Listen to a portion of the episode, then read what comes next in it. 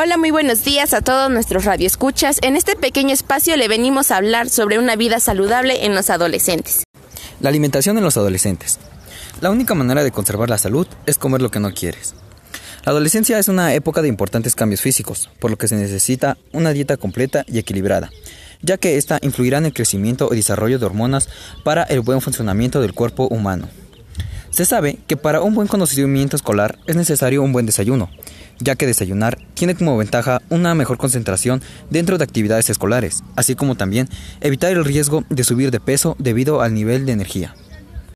La adolescencia es una de las etapas más complejas en la vida del ser humano, por lo que una buena nutrición es el papel principal para que los cambios físicos, psicológicos e intelectuales se puedan desarrollar a su máximo nivel de desarrollo, tanto físico-motriz como el desarrollo de órganos internos para el aprendizaje.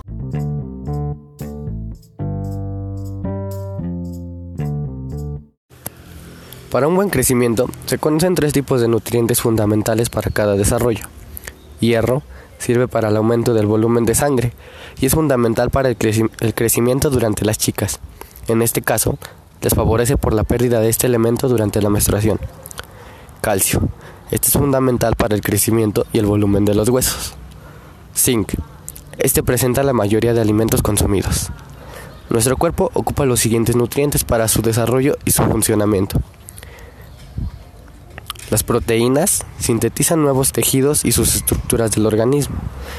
Las vitaminas intervienen en los procesos metabólicos muy activos durante la adolescencia. Los minerales, al igual que las vitaminas, intervienen en el funcionamiento correcto de los sistemas enzimáticos. La alimentación del adolescente debe favorecer un adecuado crecimiento y desarrollo para promover hábitos de vida saludables y prevenir trastornos nutricionales. Esta etapa puede ser la última oportunidad de prepararse nutricionalmente para una vida adulta más saludable. El consumo recomendado de los nutrientes y sus proporciones no es relacionado con edad, sino que con el ritmo de crecimiento biológico del adolescente.